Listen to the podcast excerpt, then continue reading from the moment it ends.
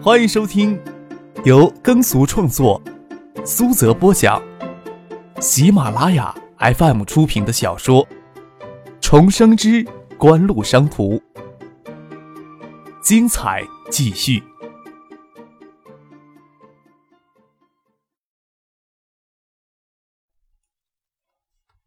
第六百一十二集。晚清偷偷摸摸的离开房间，张克一时没有了睡意，洗过了澡，坐在沙发上看资料。玻璃门敞开着，夜风吹得浮动。窗台外是金属雕艺的阳台，月光如水，将阳台浸在里面。从冰箱里拿了一瓶矿泉水，张克走到阳台上，看到隔壁的房间熄着灯，看见翟丹青亭亭玉立的站在隔壁的阳台上看夜景，她美丽的面容藏在幽暗的影子里。你没有睡，正好。张克说道：“你到我这儿来一下，我有事情呀，请你帮着做呢。”说罢，转身离开了阳台，将房间门打开，等翟丹青从隔壁门过来。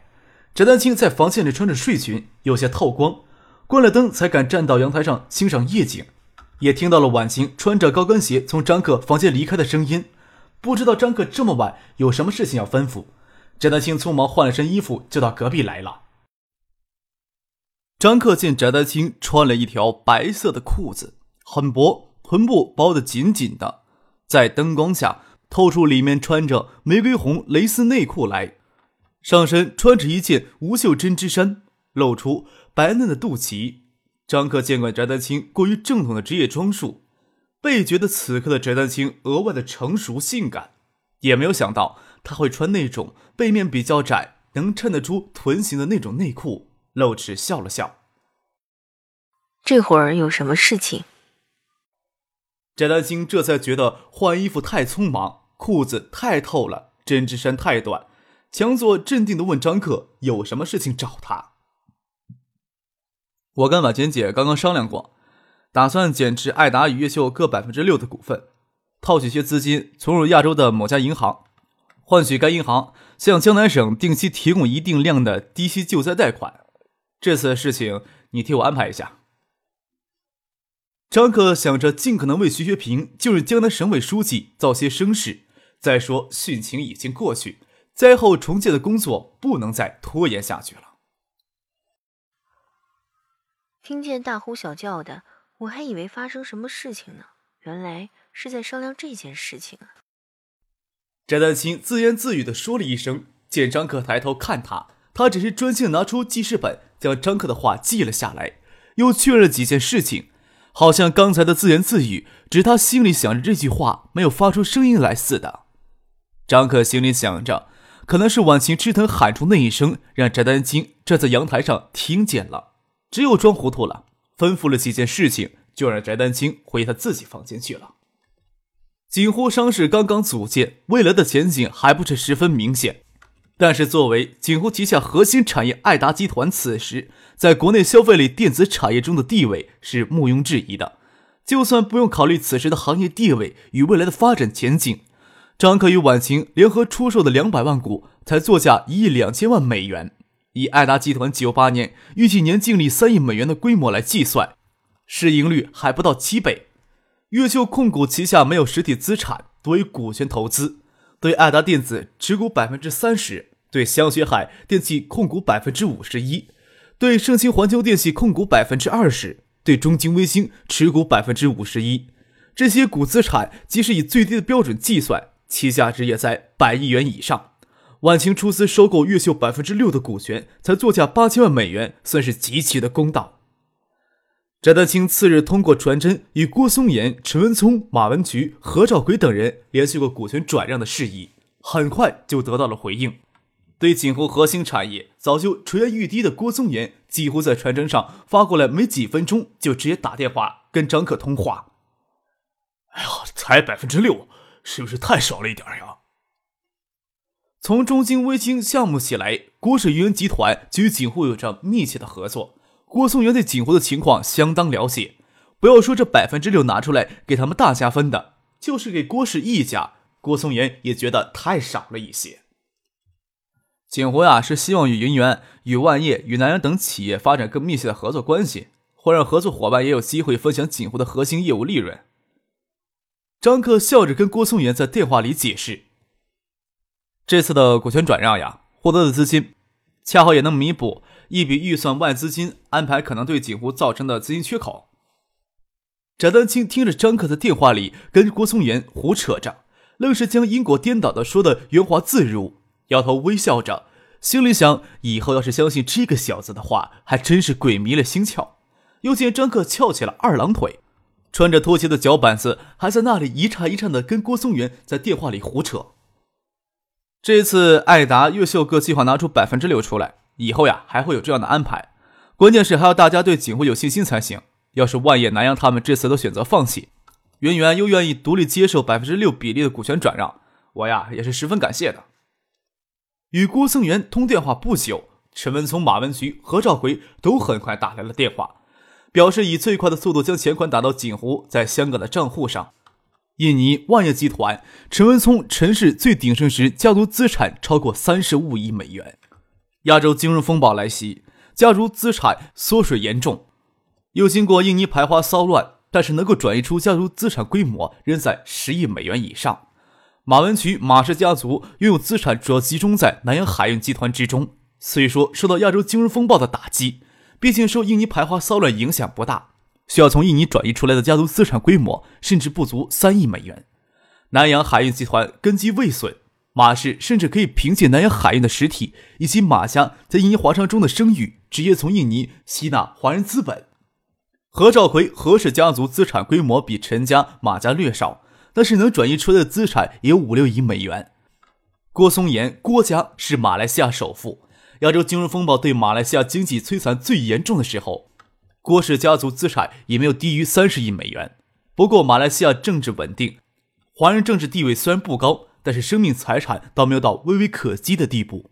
国家的资产不需要急于逃离马来西亚，只不过郭松元他本人日益重视中国市场，近年来都可能加大在国内的投资比重，也有作为华人落叶归根的心思在里面。张克这次转出来的股份。对陈、马和郭四下来说，真的是太少了。至于低息救灾贷款的问题，郭松元得知后，立即推荐了新加坡华商银行。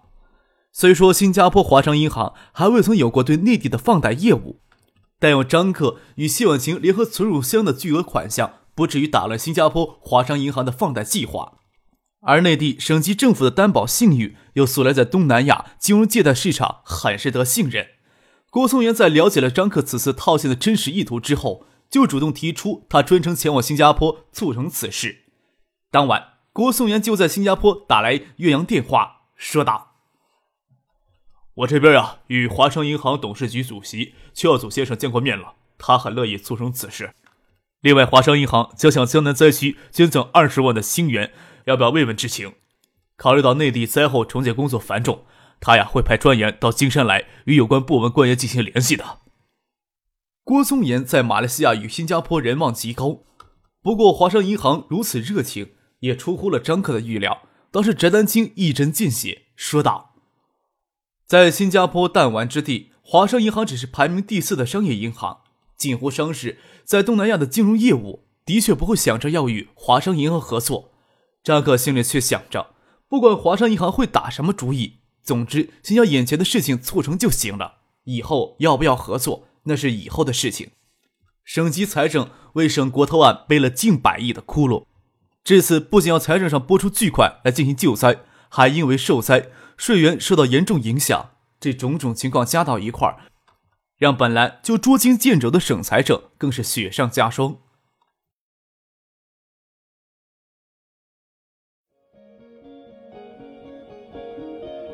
您正在收听的是由喜马拉雅 FM 出品的《重生之官路商途》。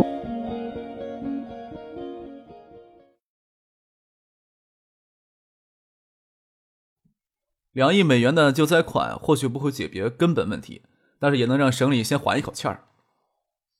二十八号，张克决定在金山离开的前一夜，照例到徐月平家里陪婉晴、志同还有周书慧一起用餐。不过，等到徐学平回到家里，却是在凌晨一点钟。他将两亿美元救灾贷款的事情说给了徐学平听。是吗？徐学平的眉毛难得的舒展开来。你小子呀，可是事前一点都没有透露风声啊！也就是这两天的事情。张克说道：“前天婉晴姐找我商量，说会拿出锦湖的一部分股权套现。我这两天呀，才将事情大致的谈了下来。套现出来的资金转入新加坡的华商银行，由华商银行向省里提供两亿美元的贷款。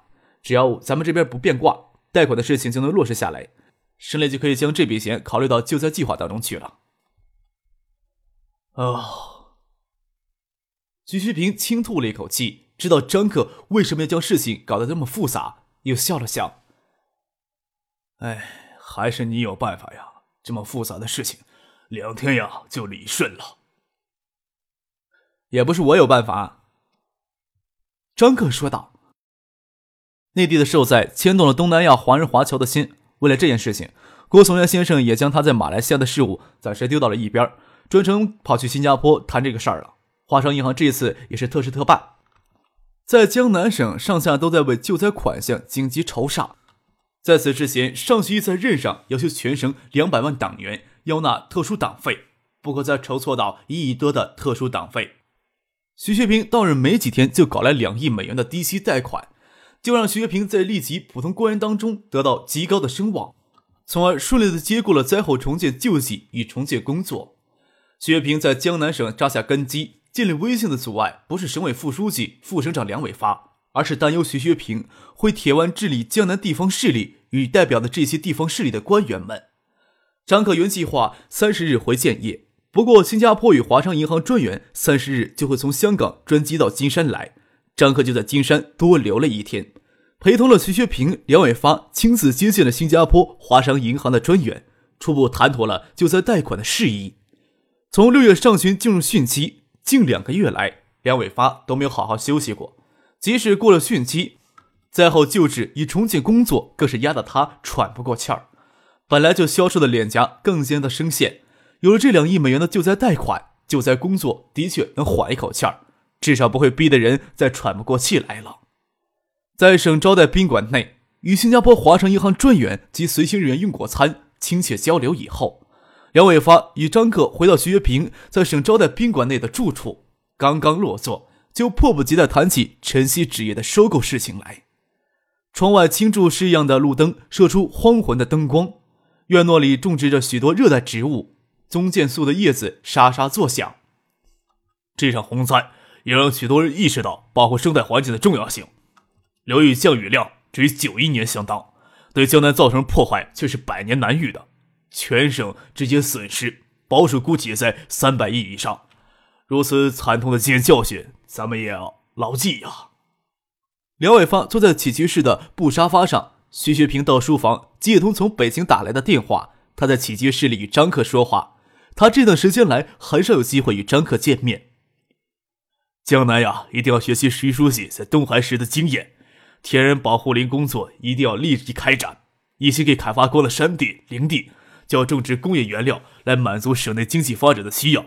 而轮罚制度一定要严格的贯彻下去。全省多年来了忽视水土保持的工作，这是饮马河河道逐年淤高，这是饮马河泄洪大量减幅的直接原因。退田还湖的工作也要立即开展起来。本来金山湖呀可以容纳更多的洪水的，这里有一点，我还要与张克沟通一下。啊，张克不会直接过问谈判的工作，但是梁伟发提起来，他不能装聋作哑。江南省灾后重建工作要顺利开展起来，锦湖要在江南省扎根，借徐学平打压梁伟发是绝对愚不可及的行为，而是要促进他与徐学平之间通力合作。梁省长啊，你有什么事儿？吩咐约声就是了。梁伟发也是外来户，之前受到地方势力的排斥，只有他与徐学平通力合作，才能让江南省局面破而后立。晨曦实业之前也有计划上林质一体化项目，在新社湖东岸河滩挖去排水近两万亩的林地，种植原老林。梁伟发说道：“这次搞退林还湖、退田还湖，将这两万亩林地规划在内，你也知道。”之前的谈判也不可能未卜先知的将这个因素考虑在内。两万亩的原料林资产与将来退林还湖时省里可能给出的补偿款是有很大区别的。通常的做法就是将两万亩原料林资产直接从这次的并购案当中给扣除掉。如此一来，谭氏必会因为这样横抽出来的枝节而继续拖延下去。张克能够明白梁伟发的心思，省财政捉襟见肘，只怕梁伟发心里早就算计好如何去花锦湖这笔收购款了吧。梁伟发肯定不想看到谈判继续拖延下去，才直接找他来谈这个事情。张克也不想谈判无限期的拖延下去。亚洲经济形势入秋后就进一步恶化，但是等不到九九年中，经济形势就会有所好转。国际纸业巨头最迟不会拖过九九年底就会大军进入国内业，留给星光纸业的时间也不算宽裕了。张克并不晓得给只有一年时间能否将京城这边的纸厂顺利的生产过来。要是能理顺过来的话，届时锦湖造纸企业在华东市场的地位就举足轻重，不容忽视，也就有实力与进入中国市场的造纸业巨头正面竞争了。张克稍作沉吟，说道：“对省里的工作啊，我也是无限制的支持的。那这样好了，这个因素呀就暂时搁置不谈，不要影响到现在的谈判进程。我想我下次到金山来，那就可能正式的签约了。”梁伟发还以为张克要额外提条件呢，没想到张克这么干脆利落的答应下来。心想中央派徐月平到将来主持工作，考虑到徐月平与景湖的渊源，果真是正确的选择。周景瑜一家还没有从陵崖北岸的市委大院搬出去。周景瑜虽说辞去了金山市委书记的职务，但是还保留着省委委员、常委的头衔。这时候不会有人急着将他一家赶出去的。不过为期也不远了。省委全委会议定在九月下旬召开，徐学平有容人的度量，到时也会将他踢出江南去。返回东海的路线已经给堵绝了，这年头又根本不会有人站出来说句话，急着去妇联总工会直接清水衙门当个闲职也不大可能了。连崖湖畔，周景瑜与谢汉明晚饭后出来散步，遇到的人都装作没有看到他们，低头避开。周景瑜看了心里恼恨。她从来没有想过会忍受这样的世态炎凉。周景瑜看着丈夫花白的两鬓，她对丈夫说：“周家算是彻底的沉寂了，委屈了谢汉民的这些年，她现在可以出去做些事情了。这次换周景瑜给谢海明当参谋。”谢海明看了垂流下的湖水，在夜色下，湖水泛着黑珍珠一样的光泽，点点头说道：“三十年河东，三十年河西。”咱们呀，要耐着性子再蛰伏四五年，即使锦湖声势再盛，也不可能将整个天都只手遮住。今夜市抚清路商业街，海泰电器总部就屹立在抚清路的顶端，缤纷的路灯与霓虹灯光焰之上，夜色汹涌。谢汉静凭着窗户望着长街的夜景，总不能这样僵持下去吧？三叔他意图也很明显呀，他认为自己宝刀未老呢，还。谢意将两只脚随意的高翘在办公桌上。爸，你也总不能这么犹豫不决吧？要不我偷懒歇个几年，将海滩烂摊子丢给三叔来管？不要说这种话。谢汉竟压低声音，转过头来看着大儿子谢毅：“我呀，是你老子，你心里打什么主意，我能不清楚？分家，这家是那么好分的？哎呦！”爸，我还以为脑子没动过这个念头呢。谢烨脸上依旧挂着满不在乎的笑容，说道：“现在摆在咱们面前还有别的选择吗？金山那边的工厂，保险公司理赔有限，估计保守还要投资六七个亿才能恢复生产，加上物料损失呀，那边已经超过咱们能够承受的范围了。东南亚的经济有进一步恶化的趋势，嘉信电子在广州工厂传统电子工业代品也是一落千丈了。”没有两三年的时间，根本无法恢复元气。这次的洪水又让嘉信电子的业务转型意外失败，又蒙受巨大损失。嘉信电子在香港证券市场的表现可以说是惨不忍睹。咱们这时候还能依靠葛家吗？谢汉静微微一叹，此时的葛家可以说是自身难保了。此时的葛家已经没有葛老爷子在世的光景了。香港人习惯了财富排名来称呼港岛的富豪。在环球华商聚集之地，葛老爷子给人尊称为四叔。葛老爷子去世，葛明信独台掌权，致使葛家分崩离析。致使得葛家元气大伤。又逢亚洲金融风暴，业务集中在港岛地区的嘉信地产，随香港楼市九七秋后崩溃而遭受重挫。依赖东南亚电子代工的市场，嘉信电子受创程度不比嘉信地产稍弱。投资金山电子园被视为葛家振兴的举措。嘉信电子不仅可以借机将代工业务切入内地市场，嘉信地产也同时可以借机将业务拓展到内地来。金山湖溃堤，天灾人祸。可以说是给了葛家致命的一击。即使亚洲经济形势在八月后不再恶化，嘉信电子、嘉信地产的股价也难逃一落千丈的命运。不过，受到经济形势恶化的影响，惨淡程度更深罢了。最为关键的，景湖一直都虎视眈眈的聚守在一旁，这才是最不容忽视的因素啊！